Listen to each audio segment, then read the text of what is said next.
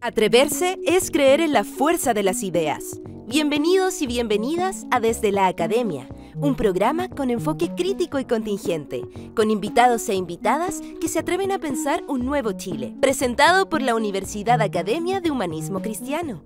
Profesionales que transforman el mundo, tu mundo. En este capítulo conversamos con la abogada y diputada Carmen Hertz.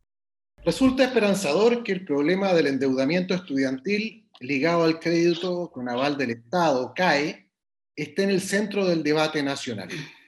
En la actualidad, más de un millón de estudiantes y egresados de instituciones de educación superior viven los efectos de una política que se ha transformado en un enorme peso para sus familias, para el Estado y para las propias universidades. Detrás de esta discusión se debe dirimir si la educación es un derecho o una fuente de lucro para el sector financiero.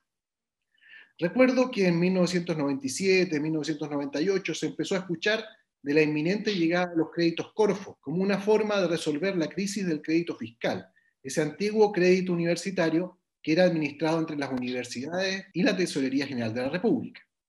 Ese mecanismo estuvo vigente hasta fin del año 2000 y fue reemplazado por el Fondo Solidario de Crédito Universitario, otorgado a estudiantes de universidades estatales, y desde el 2005 por el Crédito Aval del Estado, CAE, que es administrado por la Comisión Ingresa.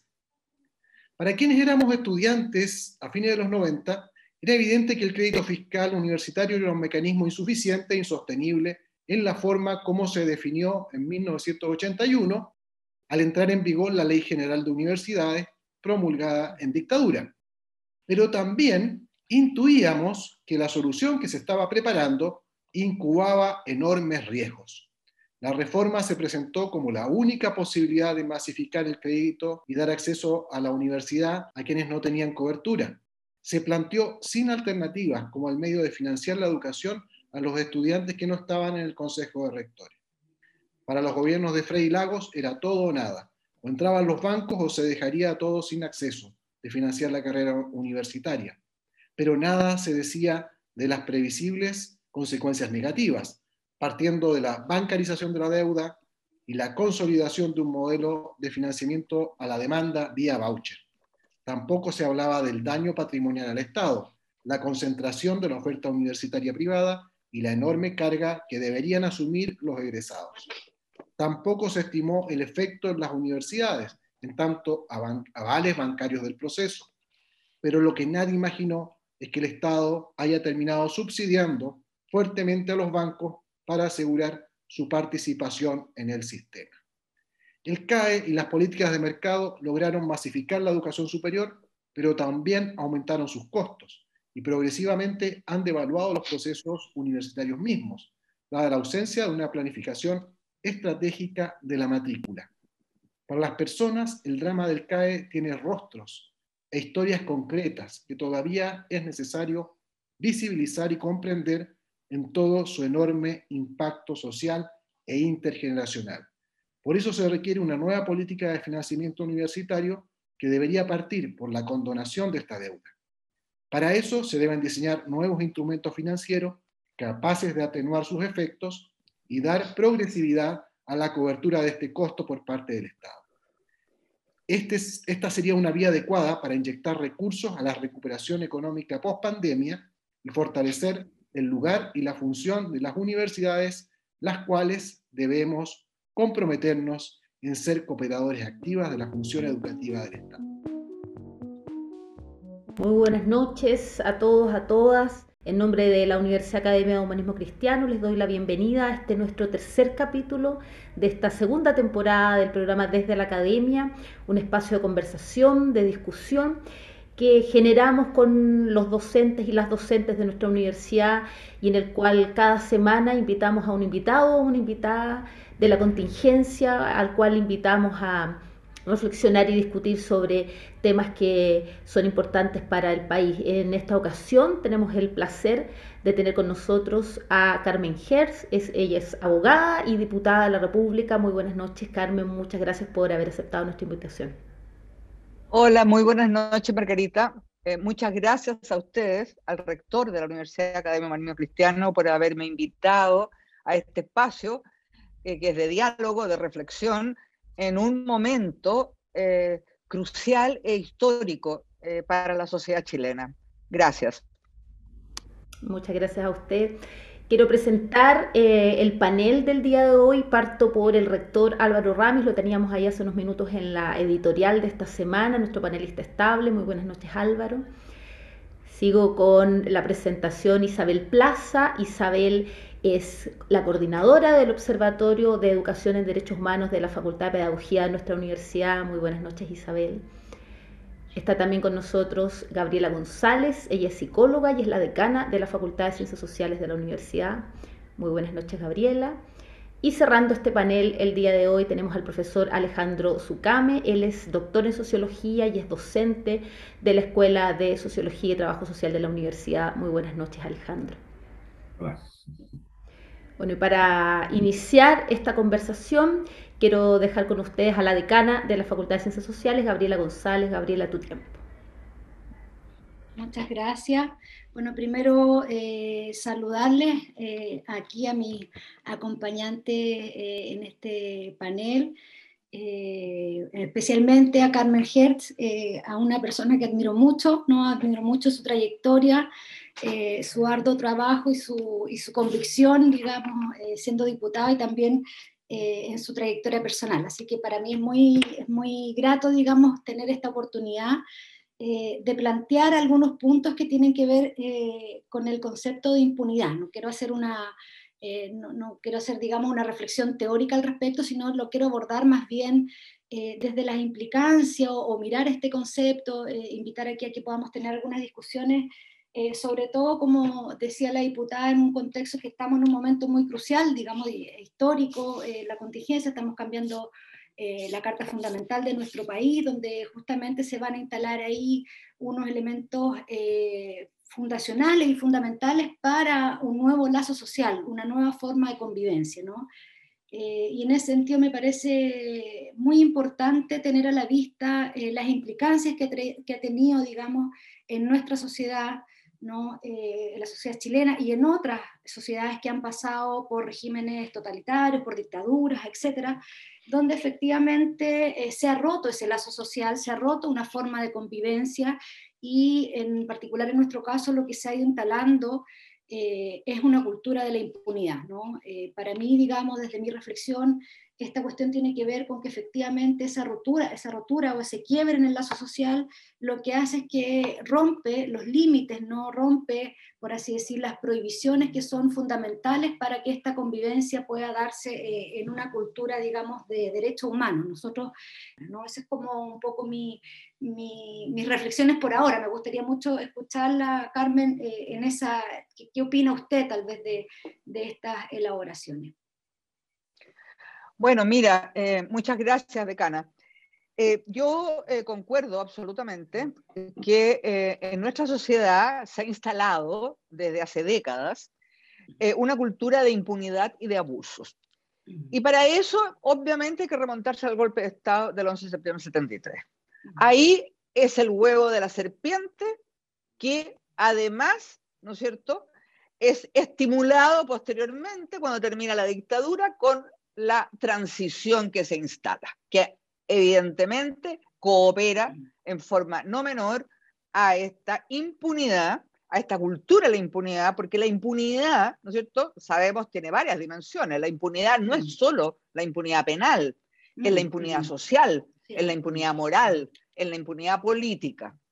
Ahora, en Chile tuvimos durante la dictadura uno de los eh, proyectos, diría yo, de derechos humanos, de defensa de derechos humanos más potente que haya existido en un régimen eh, de opresión y que fue el que representó en su momento el Comité Pro Paz, la Vicaría de Solidaridad después y otros organismos de defensa de derechos humanos. Tuvimos un potente, potentísimo, ¿no es cierto?, proyecto de defensa.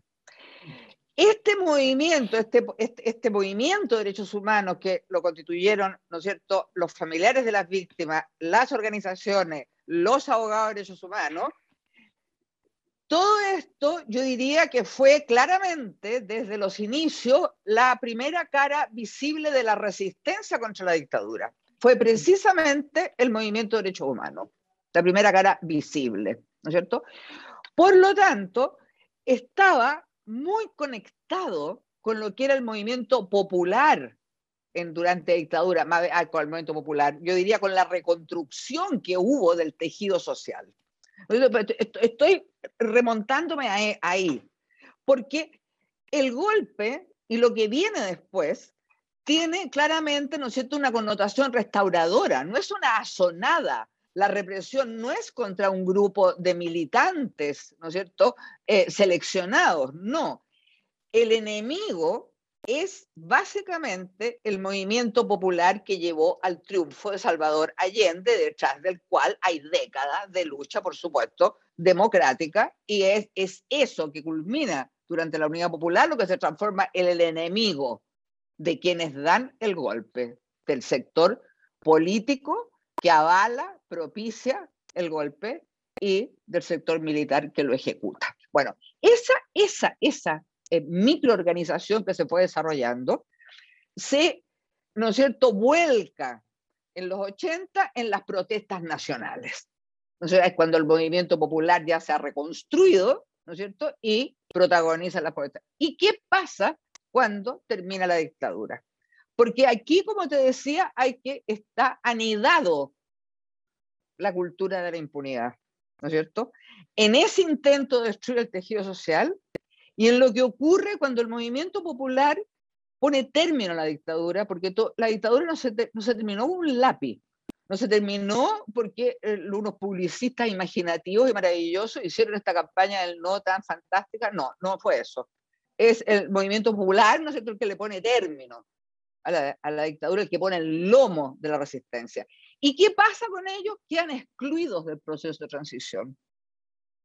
Y dentro de esa exclusión del proceso de transición quedó el movimiento de derechos humanos también porque pasamos a ser una molestia. Eso indudablemente que es así. ¿Me entiendes? Porque el proceso de transición, más allá de las razones políticas, teóricas que existan, yo soy muy crítica, por lo menos respecto al proceso de transición, se basa en lo que a los crímenes de exterminio cometidos por la dictadura respecta, en pactos tácitos de impunidad, porque esa es la verdad.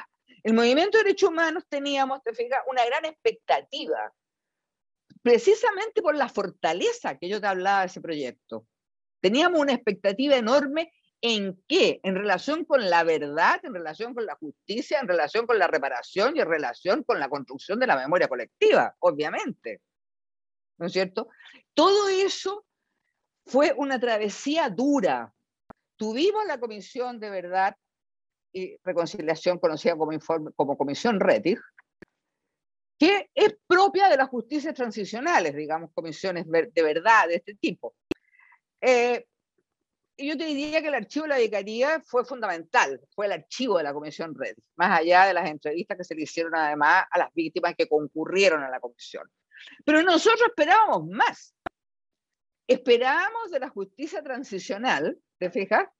Eh, justicia realmente, verdad y justicia por el camino que nosotros habíamos recorrido, que era un camino en que habíamos interpuesto miles de recursos de amparo, miles de denuncias presuntas de desgracia, miles de querellas, en que habíamos golpeado todas las puertas del sistema judicial sabiendo que no las iban a abrir, porque sabíamos que íbamos a perder cada uno de los recursos que interpusiéramos. Sin embargo, lo hicimos dejamos la huella, que sirvió además posteriormente, esa fue la base para poder detener a Pinochet en Londres en el 98. Entonces ahí se instala una cultura de impunidad, ¿me entiendes? Se va instalando a lo largo de la transición y para qué decir en los años 90. En los años 90 no se investigaba nada. Se aplicaba el decreto ley de amnistía tranquilamente. El derecho internacional de los derechos humanos para el Poder Judicial no existía. No existía. Este, es, algo, pero increíble. ¿Y cuándo se produce la inflexión? Cuando detienen a Pinochet en Londres. Si ahí se produce la inflexión, la primera inflexión de la transición, diría yo, es ahí. Que nosotros, por supuesto, lo vivimos como un triunfo, sin duda alguna. ¿Te fijas? Y ahí es cuando estallan, yo diría, los pactos tácitos de impunidad. Estallan por lo que vivimos todos en ese momento. ¿no es cierto?, los poderes fácticos desatados, ¿no cierto?, desatados, y el gobierno desconoce uno de los principios básicos, de fijar, del derecho internacional cuando se trata de genocidio o crímenes de exterminio, que es el principio de la jurisdicción universal. Lo desconoce completamente, principio que lo demás fue lo que acogió a la resistencia antidictatorial por parte de la comunidad internacional durante todos los años de la dictadura. En virtud de ese principio, por ejemplo, fue condenado ¿no es cierto? el gobierno, el régimen militar chileno, año tras año, por la entonces Comisión de Derechos Humanos. Pues bien, se desconoce, se hace todo lo que conocemos, esto se dio hace poco, el caso Pinochet, el documental de Patricio Guzmán, que hace una excelente cronología de lo que ocurrió, y no obstante que ganamos, ganamos, ¿no es cierto?, el llevar a Pinochet ante la justicia internacional, somos derrotados. Entonces nos roban esa victoria. Nos roban una victoria contundente que nos habían dado la Cámara de los Lores en dos ocasiones y el juez británico de primera instancia. Y comienza todo lo que sabemos a la vuelta de Pinochet, ¿no es cierto? Se hace la mascarada que se hizo de, de las 16 enfermedades que supuestamente tenía, llega todo lo que recordamos, llega, resulta que no estaba enfermo, se para, victorioso, en fin, todo este show. Eh, y comienza otra etapa en la cual también está el desastre de los poderes fácticos. Gabriela, ese es el tema. Yo viví, de, en, protagonicé en primera fila junto con los abogados de derechos humanos lo que fue ese periodo del desafuero de Pinochet por los crímenes de la caravana. O sea, las presiones que habían para que la Corte no lo desaforara fueron tremendas. Y esto cambia en el Poder Judicial, cambia por, por, lo que ocurre, por esta noticia mundial, lo que fue, lo que remeció la detención de Pinochet en Londres. Y la vergüenza que pasó el Poder Judicial acá, que ya además también, por cierto, habían sido cambiados los principales ministros de la Corte Suprema, que, por favor, es decir, eran eh, a la dictadura durante todo el tiempo, porque esa es la verdad. Entonces, esa impunidad de ese entonces, de la dictadura, de la transición, en los 2000 empezamos tímidamente, pero así apenas, pero empieza ya a aplicarse el derecho internacional de derechos humanos, se empieza a reconocer la desaparición forzada, se comienza a, se comienza a pensar que es posible juzgar la tortura, uno de los crímenes internacionales más repugnantes. Pero se comienza, las víctimas de prisión política y tortura pasaron durante toda la transición en calidad de testigos de lo que a otros le había pasado. Es decir, ellos, nada, o sea, además no había ni siquiera contención social. Los presos políticos, y aquí me, me voy por otro lado, ni siquiera decían que eran presos políticos en sus espacios sociales, lo ocultaban porque había una sanción para eso. No había una, una acogida, una reivindicación del papel que habían tenido, no, tenían que esconderlo, si no, no tenían trabajo.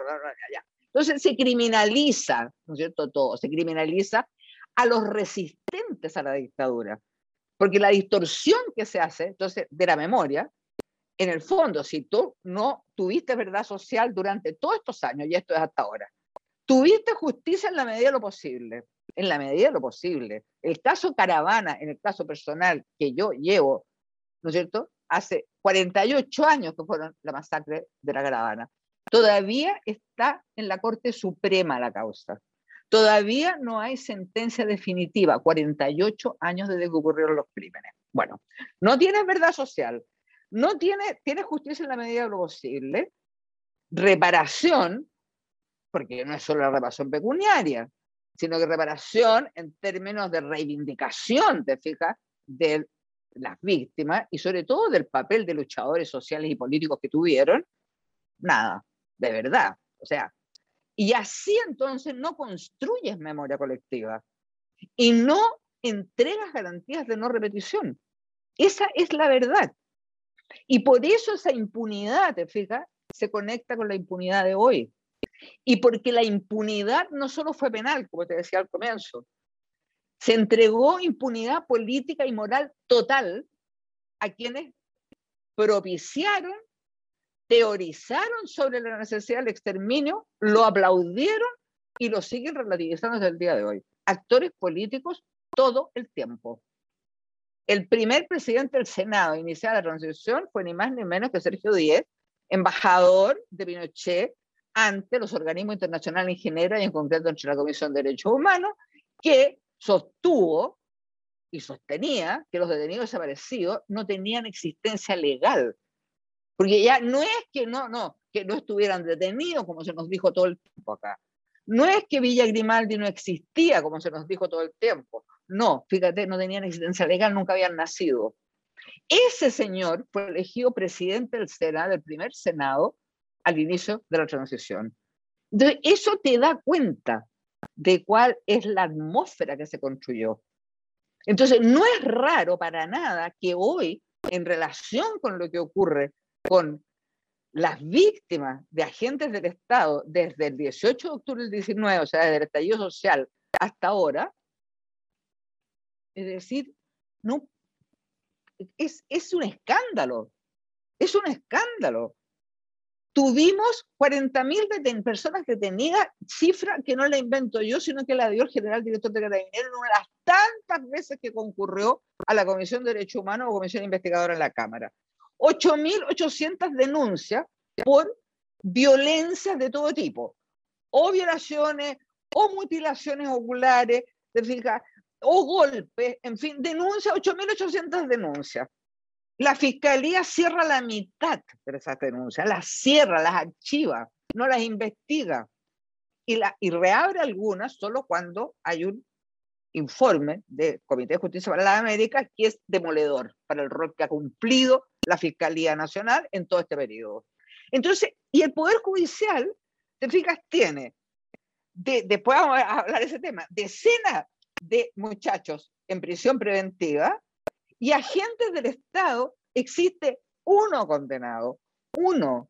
De estas ocho mil y tantas, tenemos 25 agentes del Estado en calidad de formalizados, que 15 de ellos estuvieron en prisión preventiva por 48 horas en sus unidades policiales. Ese es el estándar que se aplica cuando se trata de agentes del Estado y el estándar que hemos visto que se aplica cuando se trata de los presos de la revuelta. Entonces, esta cultura de impunidad es evidente que está instalada. Y está instalada y, tiene que ver con la falta de memoria, básicamente yo diría con que la memoria colectiva eh, no, eh, no ha habido ninguna política real, pública de los gobiernos por dictadura por políticas de memoria reales, porque las políticas de memoria no era construir memoriales en lugares por donde nadie pasa, que es todo lo que han hecho, eh, y que están ahí abandonados y votados la mayoría de ellos, y en, lugares, eh, como te digo, inaccesibles, o sea que hay que ser una especie de turismo aventura, no sé, para ir a, para ir a visitarlos, nadie sabe dónde están siquiera. Bueno, esa es la política pública de los gobiernos post dictadura, con la excepción del Museo de la Memoria, que es una institución privada indudablemente cumple y es un museo espectacular. Bueno, he, dado eh, eh, brochazo de lo que es. Entonces, ahí está. Ese, ese es el huevo de la serpiente. El que construye la dictadura y el que avala la transición. Muchas gracias, diputada. Continuamos con la conversación y dejo con ustedes a Isabel Plaza. Isabel. Hola, buenas noches. Yo la verdad también estoy como Gabriela muy emocionada de estar con usted, Carmen. Eh, Muchas gracias. emocionada. Em, la verdad es que cuando estaba preparando esta, esta conversación con usted, me puse a, a pensar desde qué lugar quería que nos situáramos y hay un lugar que es el que a mí me interesa muchísimo y que tiene que ver el de este que cumplimos todos sin saberlos cada vez que hablamos en el espacio público que tiene que ver con el, rol pedagógico. Eh, entonces, últimamente hago el ejercicio porque lo escuché por ahí y me gustó esto de buscar, no es nada nuevo, ¿no? Esto de buscar eh, la etimología de ciertas palabras. Me van a entender hacia dónde voy, porque pensé en la palabra informar. Y, y tiene tres acepciones y hay una en particular que me gusta mucho, que es la de formar la de perfeccionar por medio de la instrucción. y ese es el rol que me gustaría, al que me gustaría invitarle en este momento, aunque usted siempre lo ha cumplido. ¿sí? Eh, yo creo que es uno de los roles fundamentales que cumplen, por ejemplo, programas como este y cada vez que usted ha intervenido, eh, tanto en el Congreso, pero principalmente en entrevistas. Cumplimos, cumplimos además este rol formativo, sobre todo cuando los medios de, comunicación masiva, eh, la verdad es que últimamente vemos ya desde hace un rato, ¿no? Que eh, contribuyen principalmente a reproducir contenido sin entregar de manera oportuna una información completa sobre los temas que abordan y terminan reproduciendo este formato reactivo al que ya nos tienen acostumbrados las redes sociales. Entonces a veces me sorprende porque eh, yo que he seguido muchas entrevistas que le han hecho, veo que eh, finalmente no, no aprovechan, eh, no se sitúan respecto de lo que usted puede entregar, sino que ocurre, como ocurre con muchos defensores y defensoras de derechos humanos, que empiezan entonces a buscar, a buscar la forma, no es como esta pregunta típica de, bueno, los derechos humanos, ¿y qué pasa con los derechos humanos de Cuba? ¿Y qué pasa con los... Eh, no es como esa, esa contrapregunta que en realidad está lejos de buscar brindar información a la población, sino que lo que busca es entrevesar la información, confundirla. Y desde ahí entonces eh, me gustaría que, abordáramos el tema de eh, la ley de indulto a los presos y presas de la revuelta. Y aquí yo creo que estamos todos y todos bastante formados sobre el tema, pero estoy pensando en las personas que nos van a escuchar, así que la idea es partir desde lo, más desde lo más elemental, ¿no? Así como usted situaba algunas cifras que sabemos que hay, entiendo cerca de 77 presos y presas, que hay cerca de 150 personas, entiendo que están Em, que están eh, en sus casas en, arresto domiciliario total, que hay más de 40 presos que llevan dos años esperando juicio justo. Mm. Eh, llama la atención que ya lo sabemos, la mayoría de esos casos, eh, para la mayoría de esos casos no hay pruebas concluyentes ¿no? respecto de los hechos que, que, se les atribuyen como, como, como, como crímenes. A diferencia de casos como los que, eh, donde se vio involucrado, involucrado Claudio Crespo, quien eh, dejó eh, ciego a Gustavo Gatica, o Patricio Maturana, quien dejó ciega a Fabiola Campillay, por poner dos ejemplos emblemáticos dentro de muchos otros. de ellos sí se tienen pruebas de sus responsabilidades en estos crímenes. Y yo pienso, frente a eso y a cómo se instala el debate, este debate poco formativo, pienso que percibe la ciudadanía. Y la ciudadanía creo que percibe, primero, que la protesta es un crimen eh, y que protestar siempre va a traer como consecuencia la represión. Y segundo, que el actuar de carabineros está legitimado por el Estado, eh, que para carabineros sí hay un debido proceso y que además eh, su actuar es una respuesta lógica a la protesta. Eso es lo que yo creo que este país refleja continuamente.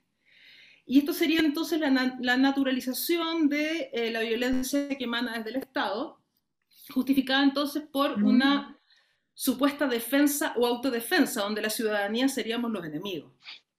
Y yo eso encuentro que es terrorífico, terrorífico que es cómo se ha instalado, también a raíz de todo lo que usted nos acaba de exponer. Entonces, ¿cómo desmontamos, cómo desmontamos todas estas creencias? ¿Cómo explicamos en concreto? ¿Cómo, cómo informamos las razones por las que los presos y presas de la revuelta eh, y estos 150, 150 personas con arresto domiciliario tienen derecho a la ley del indulto? Que es algo muy básico de lo que nunca se habla. ¿no? ¿Por qué tienen derecho a esta ley del indulto? Considerando además, y esto usted también lo ha dicho en otras ocasiones, que el gobierno no se ha creyado contra nadie por saqueos o por eh, violentar a estas pymes de las que de palabras solamente no se dedican a defender, pero los hechos hacen poco. ¿Cómo desmontamos? ¿Cómo explicamos este derecho? Esa es la primera pregunta. Tengo otra si hay tiempo para hacerla. Esta sería mi primera pregunta. Bueno, eh, mira, pero por cierto, si el, el, papel, digamos, de los medios hegemónicos es eh, feroz en relación con los presos de la revuelta se plantean, te fijas, cuestiones que son eh, muy em, elementales. Por ejemplo, eh, ¿son presos políticos? Ya. Entonces sale todo un coro, ¿no es cierto? Dice, no, no son presos políticos, porque presos políticos son solo los presos de conciencia. Ya.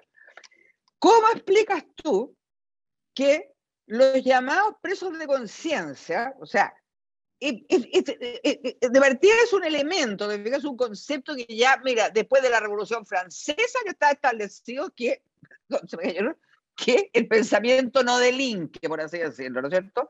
Entonces, hoy el concepto de preso político tiene una serie, es muy complejo y tiene una serie de elementos que no son solo legales, son políticos y son teleológicos.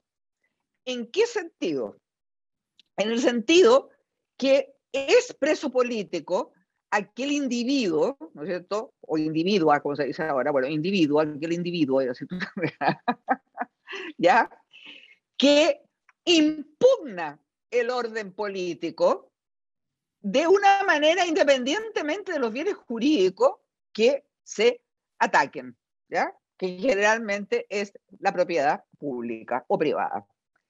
Pero que el marco en el cual se da, y esto tampoco lo digo yo, o sea, lo dice la doctrina penal, ¿me entiendes tú? Los penalistas, penalistas conservadores, estamos hablando de Jiménez de Azúa, por decirte, por decirte personas, o sea, ese es, es, ahí está la esencia del el delito político, por así decirlo, que es una impugnación del orden establecido. Y eso es lo que ocurrió el 18 de octubre, evidentemente. El estallido social es una impugnación al orden establecido. Y cuando nosotros se presenta y se elabora esta ley de indulto que puede tener imperfecciones técnicas, Sí, ninguno de nosotros, entre paréntesis, pretendemos que no tiene elementos propios de la amnistía. Claro que los tiene. Es probablemente por una razón histórica que no se le quiso llamar amnistía. Bueno, eh, cuando decimos que uno, un elemento básico, ¿te fijas? Porque ahí se miente también, es que sean personas que fueron detenidas en ese contexto del estallido, por eso se establece una fecha precisa, que es desde el 14 de octubre hasta el 7 de diciembre. Ahí ese, ese es el marco. Y de personas se dice que hayan sido imputados, o sea, sometidas a investigación o estén condenados por una serie de delitos, porque siempre a los presos políticos, a, aquellos que impugnan el orden político, y no estamos hablando de una dictadura, estamos hablando de impugnar el orden político en democracia. Por supuesto, ¿qué es lo que ocurre acá? El orden establecido en democracia. Eso, eso, digamos, es, eso te fija, es algo también además que se ha eh, distorsionado y se pretende que eh, eh, la delincuencia en general que azota al mundo está representada por aquellas personas que van a ser favorecidas por la ley de indulto. Entonces, eso, eso, eso es lo primero, ¿te fijas? a, mí, a mí cuando fui a la entrevista de televisión era impresionante las preguntas que me hacían los periodistas. Entonces, es, insólito, ¿ya? Ya, de partida es esto. Enseguida, te fijas que se trata, como estaba diciendo, de delitos que señala la ley y que son los delitos que se imputan a los presos políticos. O sea, a, estos presos, a estos presos que impugnan el orden político se les dice que hicieron daño a la propiedad privada, que eh, receptaron artículos, que hicieron barricadas. Claro, si todas esas cosas se hacen cuando se impugnan eh, eh, el orden político, obviamente. Que, y los saqueos, respecto al tema de los saqueos, eh, efectivamente no hay nadie condenado por saqueo, sino que por hurto. Pero ¿a qué iba yo? Es que aparte de que está muy precisado quiénes son, porque siempre, incluso en dictadura, a los presos políticos en que el Estado los persigue políticamente se le imputaban delitos. los presos políticos que uno defendía no decían, señor, está preso porque usted piensa de tal manera, no. Le inventaban, les creaban evidencia, eh, ley de control de armas, eh, eh, maltrato de obra a las Fuerzas Armadas, en fin, ley antiterrorista que se usó muchísimo. Bueno, y en este caso, acá en Chile se usó la ley de seguridad interior del Estado, por ejemplo. Básicamente en el caso o hurto saqueo. La ley de seguridad interior del Estado es una ley evidentemente de persecución política. Entonces, lo segundo es que cuando el Estado ejerce su acción punitiva con claro sesgo político, estás, por supuesto, eh, eh, digamos, a ver, tomando de rehén a personas, te fijas, que son presos políticos, que es el caso que nos ocurre a nosotros con los presos de la revuelta. Porque, ¿qué es lo que se hace? Se les aplica una normativa mucho más rigurosa que al resto, que al resto de la población, mucho más rigurosa. Después, te fijas, se ha usado la prisión preventiva como un castigo político anticipado, porque eso es lo que ha pasado con la prisión preventiva.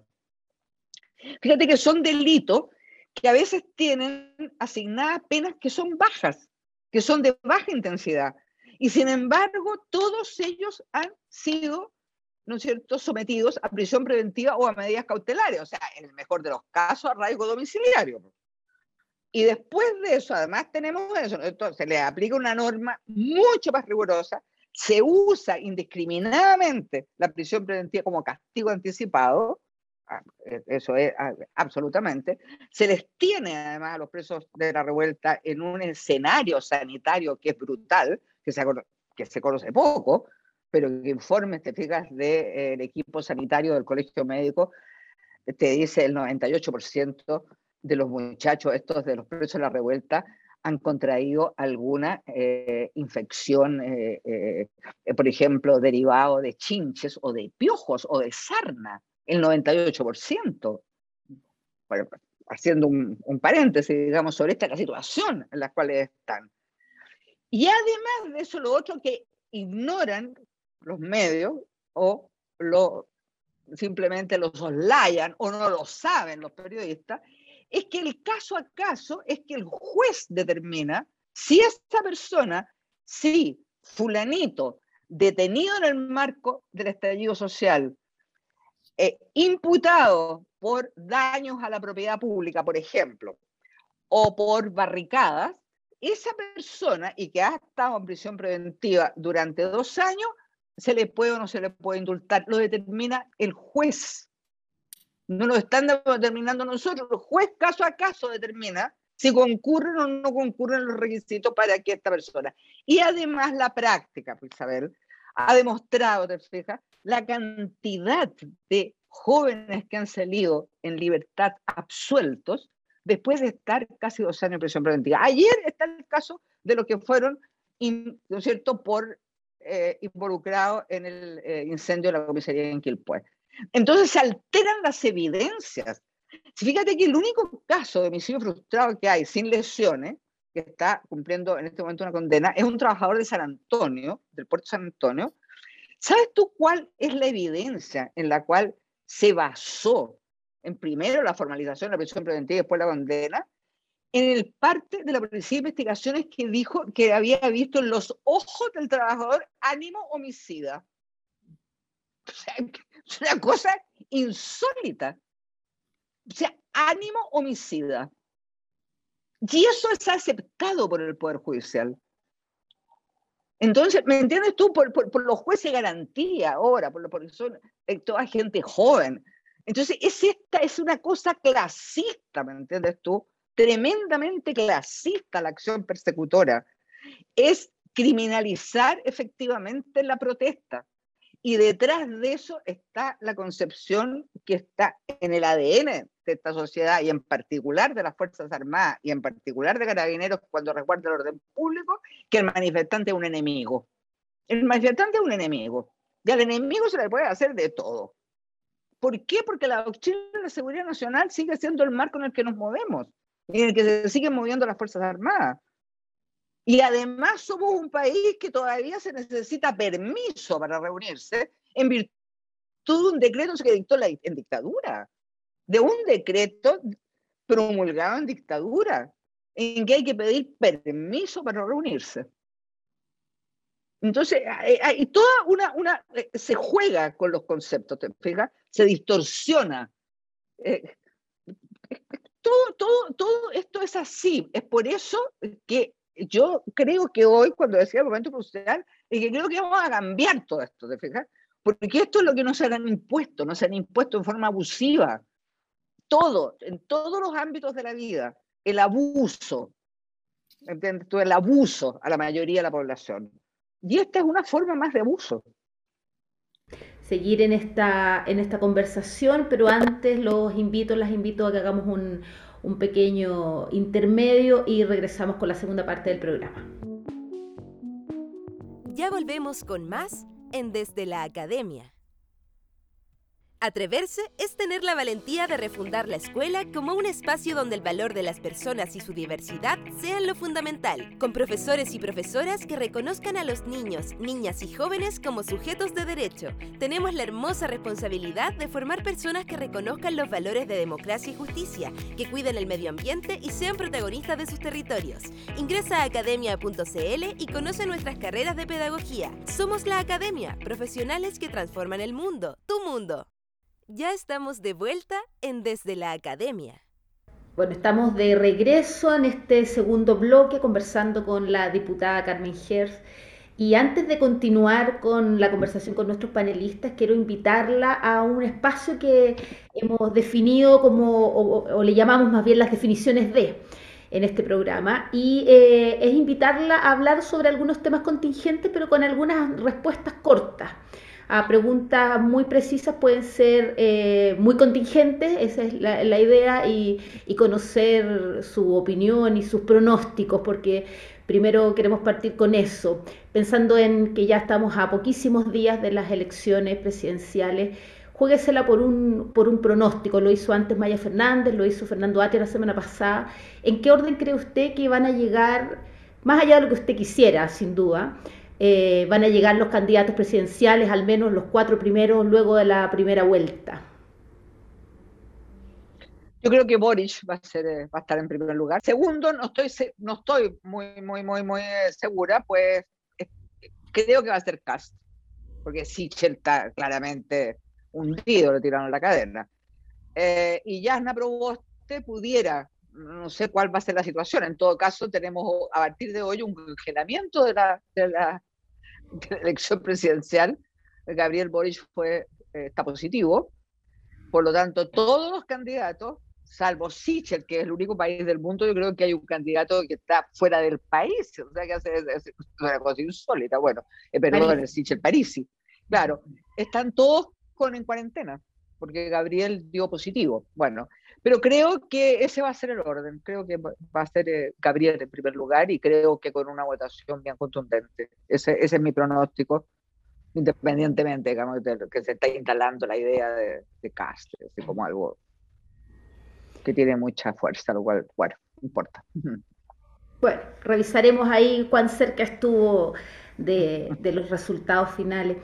Eh, sistema de gobierno es uno de los temas que hoy día se está discutiendo en la Constitución. Eh, ¿Qué sistema de gobierno eh, cree usted que Chile necesita? ¿Cuál es el más adecuado para el tipo de país que somos?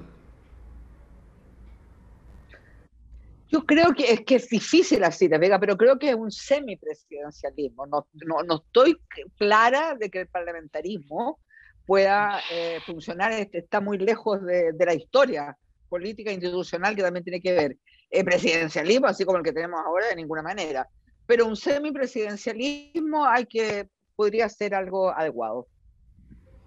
Se ha hablado mucho eh, este último tiempo de que Chile cambió hace ya más de un año y de Chile, eh, Chile es distinto hoy día y se está remeciendo la Convención Constitucional, remeciendo uno de los, de los, de los símbolos más grandes de estas formas de, relacionarnos en Chile, que es la Constitución. Eh, ¿Qué cree usted que es lo que Chile hoy día debería cambiar? ¿Qué es lo que le parece más urgente dentro de todos los cambios que quizás necesitamos?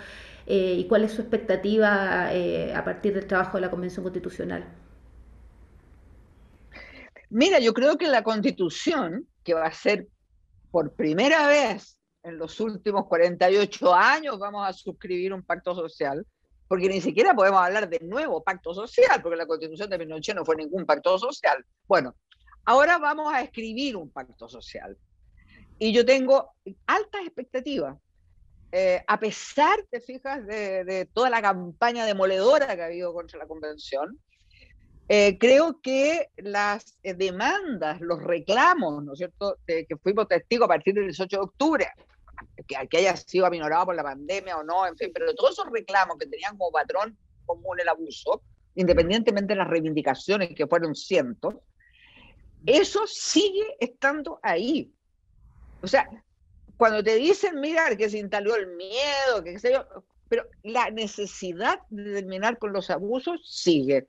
Entonces creo que en la constitución, el ADN de esa constitución, lo que hay que arrancar, me parece a mí de raíz, creo, es que tú no puedes tener una constitución funcional a un modelo de desarrollo, eso que se ha dicho 20.000 veces, a un modelo económico, ¿no es cierto?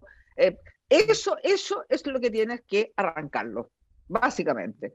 Y a mi juicio hay cuestiones que son fundamentales, que tienen que ver con la soberanía real de los recursos naturales, de verdad, de verdad. No, no es solo pagar dos puntos más de royalty de parte de las transnacionales. Y otra de las cuestiones que para mí son fundamentales es el término del abuso que significa el ahorro forzoso y que los salarios pasen a ser intangibles. Intangibles. O el salario no se toca. Bueno, eso es, muy largo para explicar. Pero eh, eh, es crear esto, esto que se habla tanto y se dice el Estado social de derechos. Y los derechos no son una lista de supermercados son mecanismos que garantizan la protección y el ejercicio real de esos derechos. Eso, básicamente, mira, la convención es mi esperanza. La constitución es lo que nos da el marco y todo lo que se va a elegir ahora el gobierno y el parlamento va a tener que ser acompañador de esa convención. Muchas gracias por su diputada. Y continuando con la conversación, dejo con ustedes al profesor Alejandro Zucame. Alejandro, tu tiempo. Bueno, yo me voy a referir a un, a un, tema que ya tocó, referido a la ideología de seguridad nacional, pero voy más atrás. Eh, en este momento se habla mucho de la refundación de carabineros, de una especie de volver a la institución a sus carriles y propósitos iniciales, que habrían sido desvirtuados por la masivas violaciones a los derechos humanos que se han ido acumulando en el tiempo, ¿cierto? Y últimamente por el tema de la corrupción y otros factores. En, el último tiempo también se ha conocido la existencia de un grupo paramilitar llamado Capitán Hernán Trizano en la Araucanía. Eh, Carabineros se fundó el año 1927, un año después de la muerte de Trizano, que también era llamado el Búfalo Bill chileno, para que se vayan un poco imaginando. Eh, Trizano comandaba el cuerpo de vigilantes de la frontera, que es el antecesor directo del cuerpo carabinero. El escritor Jorge Lara, en 1936, destacó eh, la figura de Trizano como la de un servidor público ejemplar, ocupado únicamente del bien común. Este etos eh, de servidores públicos ocupados del bien común parece haber orientado, inspirado ¿cierto? el desarrollo de, carabineros en, el tiempo, al menos como en el papel. ¿no? Sin embargo, eh, Trizano era hijo de padres italianos vinculados con la nobleza, héroe proclamado de la Guerra del Pacífico y también pacificador de la Araucanía. Más bien parece transmitió la ideología de un otro ajeno y enemigo, que se ha expresado en diversos momentos en nuestra historia reciente, como todos lo sabemos, ¿cierto?, en contra del movimiento popular y que hoy se aprecia con absoluta nitidez en el odio profesado por el cuerpo al pueblo mapuche y los jóvenes, en particular, entre otros actores particulares. La pregunta que, le hago es, eh, en este escenario, ¿no? ¿puede ser alterada esta ideología criminalizadora y excluyente, refundando simplemente una institución como esta o bien habría que pensar, ¿cierto?, en otra institución. ¿Qué piensa usted? Alejandro, eh, profesor, yo creo que el problema central las Fuerzas Armadas y de orden, y ahí obviamente Carabineros de Chile en primer lugar, es la no subordinación al poder civil. Esa es la realidad no hay una subordinación real. Y esto tiene que ver además con la manera como se construyó la transición. Todos los ministros de defensa de la postdictadura, todos, ahora yo estoy en la Comisión de Defensa y es insólito, son una suerte de portavoces de las Fuerzas Armadas. No, no son el poder civil, a quien los comandantes en jefe y el general director de carabineros subordinados, no, él es el portavoz de lo que los comandantes en jefe anhelan, aspiran, desean y crean. ¿Cómo son, se han transformado los portavoces y los subsecretarios en los subportavoces, digamos, los subsecretarios de las Fuerzas Armadas? Esta falta de subordinación indudablemente ha llevado a la nula fiscalización de todo el aparato de finanzas de las Fuerzas Armadas. Y esta es la, por supuesto, ¿no es cierto?, de donde surge estos mega fraudes, tanto en carabineros como en el ejército, porque no se fiscaliza. Eh, fíjate que el Contralor General de la República, citado al Congreso y preguntado sobre las numerosas formas de gestión de adquisición de compras que el ejército tenía, esto incluso después que se eliminó la ley reservada como, ¿no es cierto?, la fuente de financiamiento eh, fundamental de las Fuerzas Armadas, dice que tal la cantidad de mecanismos de adquisición de compras, por ejemplo, que tienen, que es absolutamente imposible para la Contraloría fiscalizarla toda y cada una de ellas. Porque está lleno de resquicios por los cuales se van colando las formas que terminan en la apropiación indebida de fondos fiscales. Son múltiples. Y aquí lo, hemos visto, desde que se apoderan de los gastos reservados.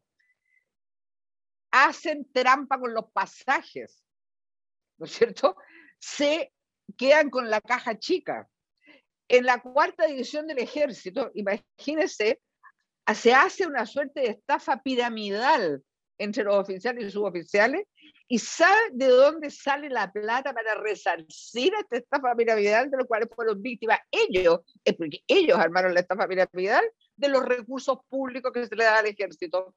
Y se les empiezan a inventar comisiones fantasmas, comisiones de servicio, viajes aquí, misiones, todo era para resarcirlo de la estafa piramidal de que fueron víctimas y que ellos crearon.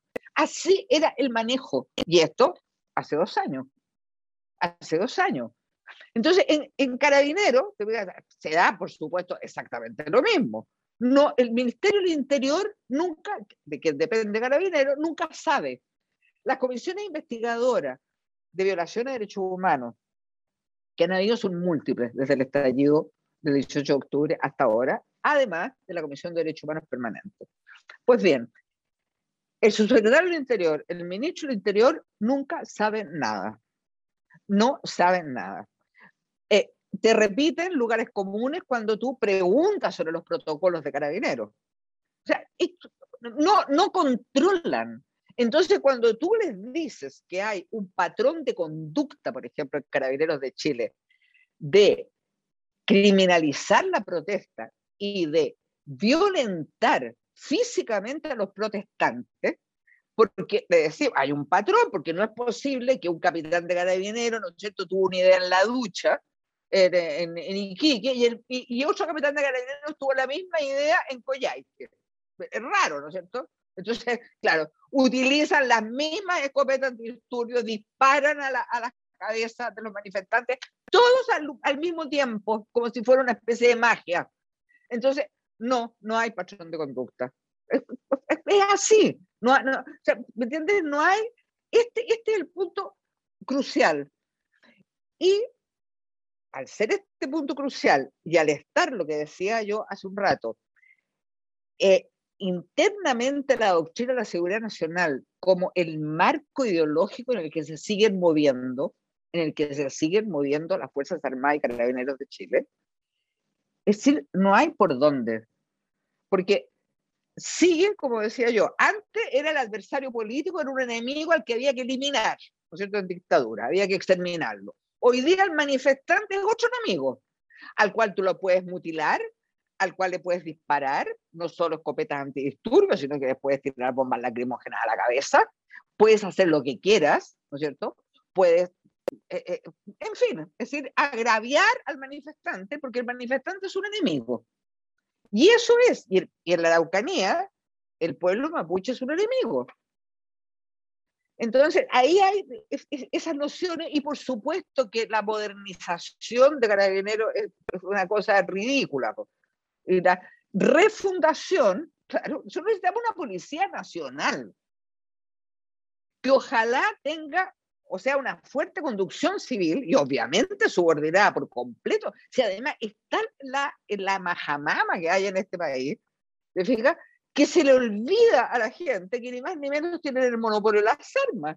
Entonces, cuando estamos exigiendo una subordinación al control civil, no es por una idea que se nos ocurrió para molestarlos, sino que es porque tienen el monopolio de las armas, ni más ni menos. Entonces, es, eh, cualquier democracia decente, la subordinación es total y absoluta.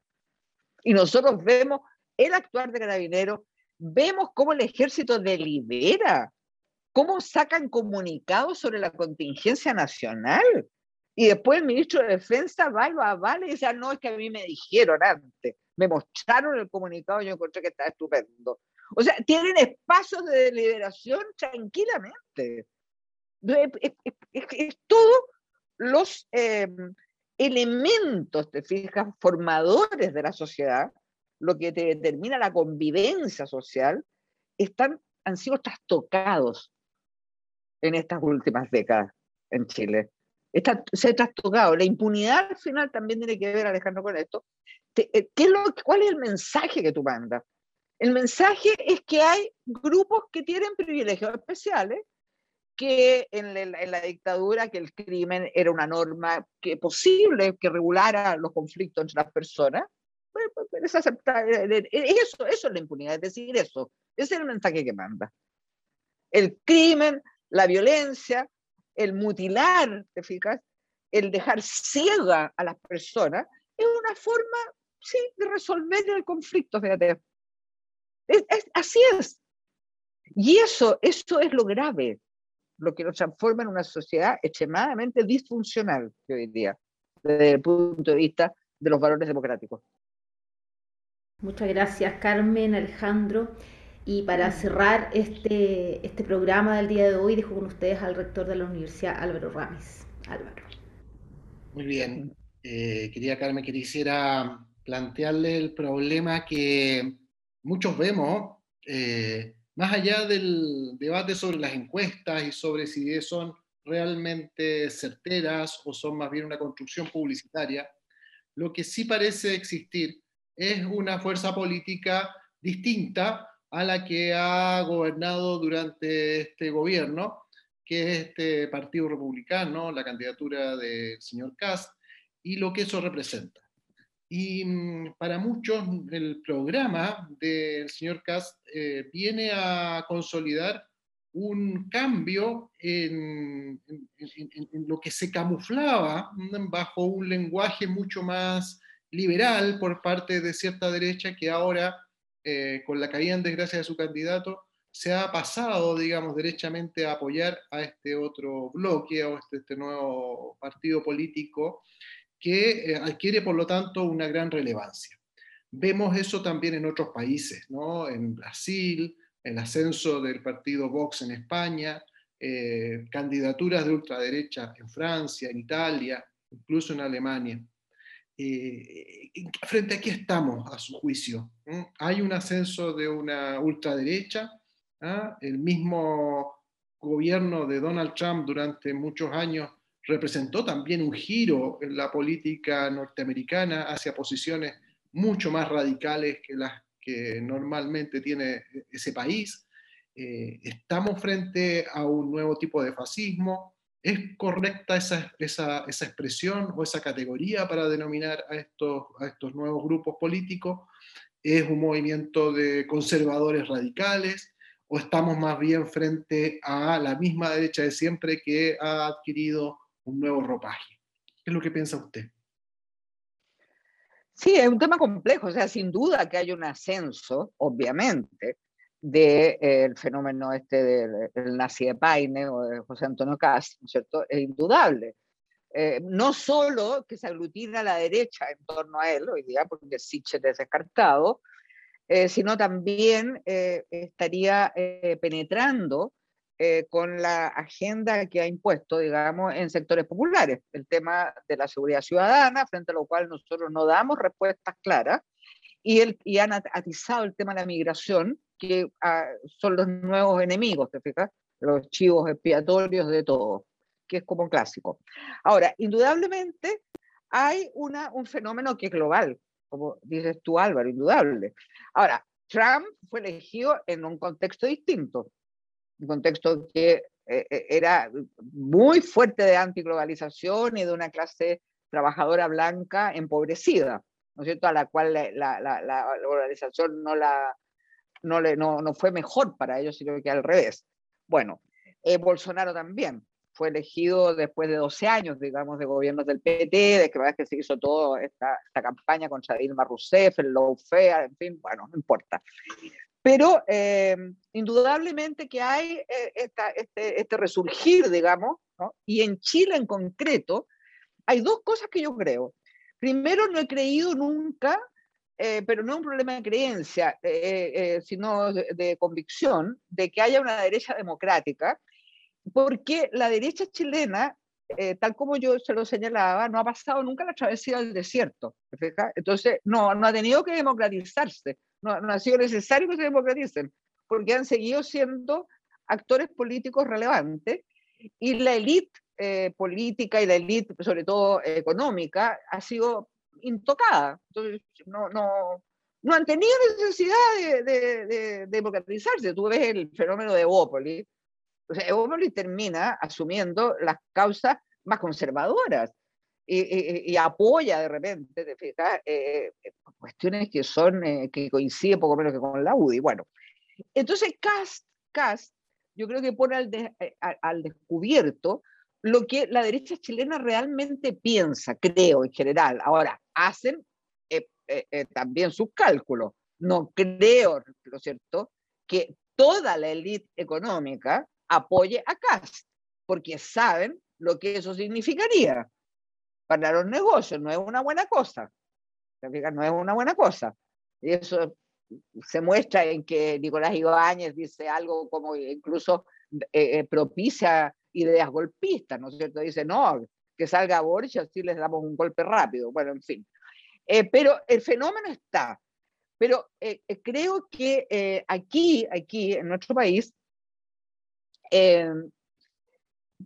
yo de verdad eh, eh, siento que hay una estrategia también del terror de inflar indudablemente eh, a Cast por parte de estas encuestas, bueno, es obvio, ¿no es cierto? Pero eso tiene un objetivo, son todas operaciones políticas, son operaciones políticas, de tratar de instalarlo a él como una certeza. Y además, él, como decía, le da efectivamente respuesta a algunos problemas, pero más que problemas, o sea, la la seguridad ciudadana no es solo un problema, una situación que afecta sobre todo a los sectores vulnerables de manera feroz en las poblaciones. Y al tema de la migración, fíjate que es, es, tan fácil siempre atizar los peores sentimientos en la gente, eso no cuesta nada. El, eh, el, tema antimigración o los nacionalismos desenfrenados son, son muy fáciles de atizar. Y eso hace CAST. Pero creo que, eh, que también hay mucho, como te decía, de eh, construcción alrededor de, de, lo que él es. Eh, hay construcción, pero al mismo tiempo creo que refleja lo que efectivamente un sector muy grande de la derecha política al menos piensa.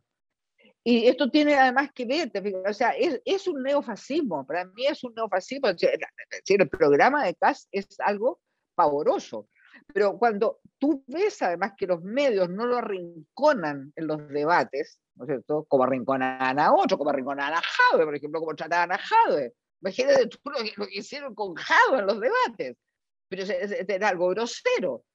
En cambio, con una agenda, con un programa como tiene CAS de corte, eh, a mi juicio de verdad neofascista, eh, no, no, no, nunca se le arrincona o muy, muy pocas veces, qué sé yo, uno que otro periodista, ¿no es cierto? Bueno, Matamala salió con fuerza en su columna, sin, sin duda, pero eh, no hay una, un hostigamiento permanente acá, ni una hostilidad permanente expresada para nada.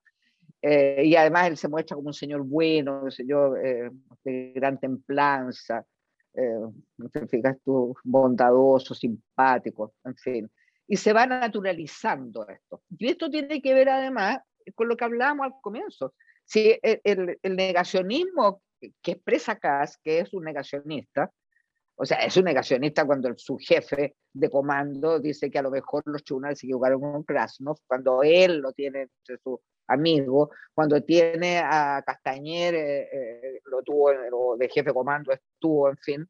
Es un negacionista de la, del, del, cambio climático. O sea, es un personaje así, es un personaje del manual, del manual de Trump, del manual de Bolsonaro, del manual de Steve Bannon.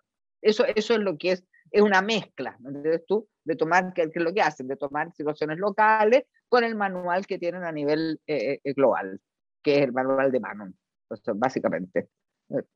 Pero creo que debemos tener eh, atención a eso, porque estos temas que siempre son como disfuncionales en la, el mundo progresista, que es el tema de la seguridad ciudadana, eh, en, eh, el, tema de, la, de, las migraciones, nosotros tenemos que eh, abordarlos y dar respuestas concretas a las incertidumbres que tiene la gente y a las preguntas que tienen sin, sin descalificarlos. A eso me refiero. Sino darle, no solo entrar a, la, digamos, a la causas estructurales que, que, provocan y propician la delincuencia, sino también soluciones como comunidad, que, sean, que las vean factibles, que las vean reales. Eh, y eso yo creo que, que, no lo hemos hecho, no lo hemos hecho de manera adecuada. Y, y, este tipo CAS eh, utiliza parte importante de eso. Muy bien, muchas gracias, diputada. Y agradecemos también la disposición para esta conversación que creo que ha sido muy variada. Hemos tocado una serie de temas que están interconectados, que están vinculados y que tienen directa relación con la identidad misma de la universidad. A mí me emociona mucho particularmente cuando Carmen hace un, recorrido al origen del movimiento de derechos humanos en Chile. Y creo que la universidad responde en su origen y en su génesis a ese mismo movimiento y por lo tanto nos sentimos parte también de esa historia y queremos seguir contribuyendo a su desarrollo, a su potencia, a su capacidad de incidencia y a estar a la altura del desafío que significa defender los derechos humanos en un contexto cada vez más, más difícil, más complejo, con, con, actores que parecen cada día eh, colocar más trabas para el respeto a la dignidad de las personas. Así que muchas gracias también a Isabel, a Gabriela, a Alejandro que han contribuido a esta conversación que creo que ilustra también muchos temas que son transversales a la formación de nuestras estudiantes, nuestros estudiantes. Nada, quería agradecerle al rector, agradecerle a los profesores, a Gabriela, a Isabel, a Alejandro, a ti también, por cierto, y darles, como le digo, las gracias nuevamente por estar en este espacio. Es un privilegio poder eh, eh, reflexionar y debatir con ustedes. Y efectivamente, como bien dijo el rector, la universidad es parte integrante de ese recorrido que ha hecho el mundo de derechos humanos en nuestro país, sin duda alguna. Muchas gracias por su presencia, muchas gracias a todos los panelistas, las panelistas. Despedimos este programa también eh, saludando a nuestro media partner del diario electrónico El Mostrador, que nos permite también llegar hasta sus casas eh, vía YouTube y vía Facebook Live. Muchas gracias, muy buenas noches a todos, a todas, nos vemos en un próximo capítulo. Esto fue Desde la Academia. Te esperamos en un próximo capítulo. Descubre más de nuestros contenidos en academia.cl o en las redes sociales de la Academia.